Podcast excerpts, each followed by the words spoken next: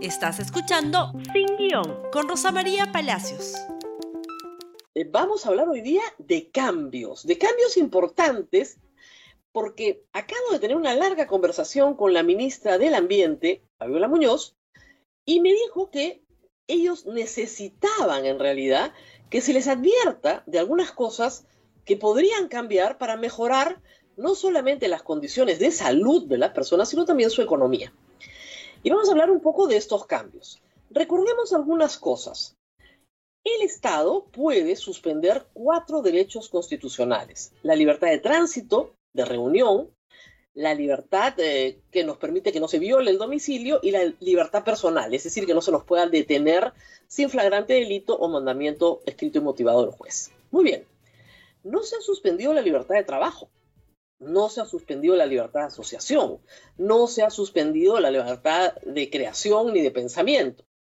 Por lo tanto, si la libertad de tránsito en realidad es la que, porque no está vigente, atenta contra esas otras libertades, hay que ponderar en qué medida la libertad de tránsito puede ser restringida o no para obtener el objetivo, el objetivo buscado. ¿Cuál es el objetivo buscado? El único objetivo, que las personas no se contagien. ¿Por qué? Porque hay que dilatar el contagio del COVID-19. ¿Por qué hay que dilatarlo? Porque el sistema sanitario peruano no puede responder, está en este momento saturado. Entonces, no se va a evitar que algunas personas se contagien, pero hay que evitar que la mayoría de las personas se contagien por un largo tiempo, hasta que se encuentre la vacuna o el tratamiento, o simplemente que la enfermedad se estacione ya en la sociedad, se vuelva un virus comunitario, pero no con la velocidad de contagio que tiene ahora y con la letalidad que tiene ahora. Muy bien. Entonces, teniendo ese objetivo en mente y solo ese objetivo en mente, ¿qué es lo que hay que evitar? ¿Qué sabemos no sabíamos mucho, pero ¿qué sabemos de esta enfermedad? Que se transmite por contacto entre humanos. Muy bien. ¿Qué hay que evitar? El contacto entre humanos. Nada más. Nada más. Hay que evitar el contacto entre humanos. ¿A qué distancia hay que estar de otro ser humano? Un metro. Nada más. Con mi mascarilla, ¿no es cierto? Distancia social y lavándome constantemente las manos porque es posible también contagiarse por el contacto con una superficie inerte donde está el virus unas cuantas horas. Pero la forma más común de contagio es por la saliva humana. Muy bien. En ese contexto, el Estado peruano está regresando a algunas actividades económicas y ha permitido que los restaurantes puedan operar a puerta cerrada, pero vender sus productos a través de un sistema de reparto propio. Esto para Lima. Primer cambio. ¿Por qué solo para Lima? Ciudades del Perú como Ayacucho, Apurímac, Huancavelica, Cusco, Pasco, eh, Moquegua, Tacna, Puno, Puerto Maldonado, o sea, Madre de Dios, incluso Arequipa, no tienen ni la cantidad de contagiados y mucho menos el número de muertos que tiene Lima. Ni Lambayeque, ni Quitos, que son ciudades muy golpeadas, o sea, regiones muy golpeadas.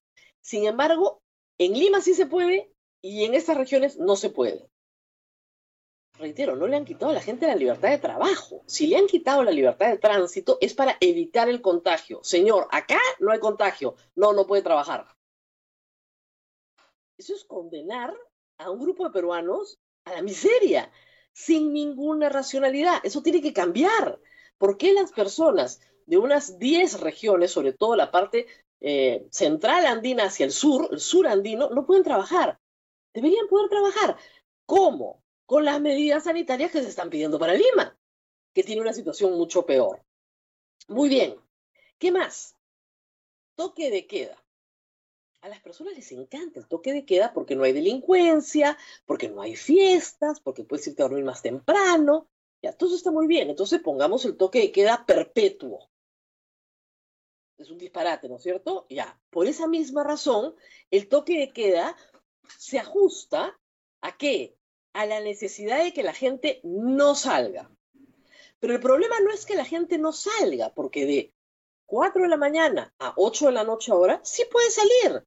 Sale una persona por familia al mercado, que es el lugar donde se contagia, donde tiene contacto, o al banco, donde tiene contacto, y regresa a su casa y contagia a todos los demás. ¿De qué le sirvió el toque de queda? De absolutamente nada. Absolutamente nada. ¿Qué es, sin embargo, lo que está generando el toque de queda? Que bancos y supermercados y farmacias, algunos que atendían 24 horas, sobre todo farmacias, ya no puedan atender 24 horas, y los que tenían horarios extendidos de 7 de la mañana a 10 de la noche, en el caso de supermercados, ya no pueden atender en ese horario y no pueden atender en ese horario porque tienen que cerrar y luego cerrar sus cajas, luego poner las cosas en orden para el día siguiente. Si a un banco le dices que el toque queda a las 8, sus trabajadores tienen que salir dos horas o tres horas antes del banco para poder llegar a sus casas. Entonces eso significa que ya no van a cerrar a las 2 de la tarde, cerrarán a las 4. ¿Cuánto has mejorado con esto? Dos horas. Es ridículo. El Estado está lanzando al 75% de las familias peruanas por un bono ¿Cómo lo van a cobrar? En colas en los bancos y se van a contagiar. Tienes que eliminar el toque de queda para que los horarios de bancos, farmacias y todos los negocios que vas a permitir que ocurran tengan horario extendido e incluso puedes hacer algo que es más lógico. En aquellos lugares donde tú tienes mano de obra intensiva, haces dos turnos un grupo entra a las 7 de la mañana y se va a las 2 de la tarde y otro grupo entra a las 3 de la tarde y se va a las 10 de la noche. Pero si no tienes eh, horario extendido y movilidad para esas personas donde efectivamente no se aglomere la gente, lo único que vas a tener es que contacto humano. ¿Qué es lo que tenemos que evitar? El contacto humano. Nada más.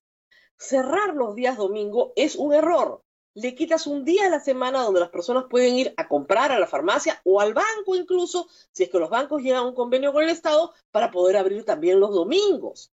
Hay que abrir más días y hay que abrir más días en las ciudades que están peor, porque se están contagiando y recontagiando más porque no los dejan salir. Es exactamente al revés. Si una persona sale a caminar, a caminar, no va al banco, no va al mercado, camina por la calle ¿A quién contagia? Absolutamente a nadie. Y si sale a caminar con una persona con la que convive desde hace 58 días, ¿a quién contagian? A nadie. En otras partes del mundo esto se permite, incluso se permite una vida deportiva. Pasear al perro, que acá fue un escándalo, pasear al perro, se ha demostrado que pasear al perro no contagia a nadie. El famoso delivery. A ver, en las ciudades donde han habido menos contagios en América, Latina, se ha permitido que todo pueda ser repartido a domicilio. Todo. Con su protocolo, todo. Es un problema sanitario. ¿Para qué? Para que la gente salga menos. Porque si sales menos, menos contacto. ¿Cuál es el objetivo? Menos contacto. No perdamos de vista el objetivo. El objetivo no es eh, mejorar las condiciones laborales de los peruanos. No, el objetivo es menos contacto. Muy bien. ¿Qué haces cuando tienes un sistema de reparto a domicilio? No tienes que salir. Y la persona que reparte lleva, es así, sus instrucciones claras para su protección personal. Y se puede hacer con todo tipo de vehículo. Hay un estigma contra la moto y contra la mototaxi. Un estigma de terror. La mototaxi trae delincuentes. El toque de queda aleja a los delincuentes. ¿Cuál es el objetivo? No contacto. Una mototaxi con todos sus pedidos en una zona marginal hace perfectamente un circuito donde una señora en su puesto de mercado por WhatsApp hace las listas y despacha en la mañana y puede atender a 10, 20 personas diarias sin que esas personas se tengan que desplazar al puesto. ¿Por qué no se puede hacer? Imaginación y creatividad. No solo en Lima, repito, en todo el Perú ahí donde se usa intensivamente la mano la, el taxi, eh, mototaxi, como en Puerto Maldonado y Niquitos, donde me he paseado tantas veces. Se tiene que usar lo que hay, y lo que hay es eso. Y, por supuesto, el uso de automóvil particular. Si yo me voy a contagiar usando transporte público, que es más peligroso, más contacto, pero poseo un vehículo, poseo un vehículo donde no voy a ir en contacto, ¿qué debo usar? El vehículo particular porque tengo menos contacto. El virus no atraviesa la carrocería. Está clarísimo. No, mucho desorden. El objetivo no es el orden, el objetivo es menos contacto. Entonces, hay una lista larga de cambios. Si ustedes se fijan en esto, se fijan en la racionalidad de las medidas, van a entender que muchas se han adoptado en desorden completo, tanto es, tanto es así que los guantes se cambian porque, se adaptan en desorden y en desesperación. Y el desorden y la desesperación no nos lleva a recuperar nuestros trabajos y nuestras libertades racionalmente. ¿En dónde hay que incidir con fuerza? En las tres medidas universales. Lavado de manos, uso correcto de la mascarilla. Ustedes verán en las imágenes públicas que todo el mundo usa la mascarilla, no necesariamente correctamente. Y tres, por supuesto, la distancia, no contacto, no tocar al otro, no dejar que el otro se te acerque, no contacto humano, salvo con las personas con las que convives. Esta lista de cambios es breve y puedo hacer una más larga, pero no tenemos tiempo en este programa, así que espero que la ministra Fabiola Muñoz la vea. Pero de nuevo, no perder de vista cuál es el objetivo. El objetivo es no contagiarse a través del contacto humano. Ese es el objetivo. En eso hay que incidir. Y eso se puede hacer sin perder los trabajos de todos los peruanos y reactivando la economía. Gracias por escuchar Sin Guión con Rosa María Palacios. Suscríbete para que disfrutes más contenidos.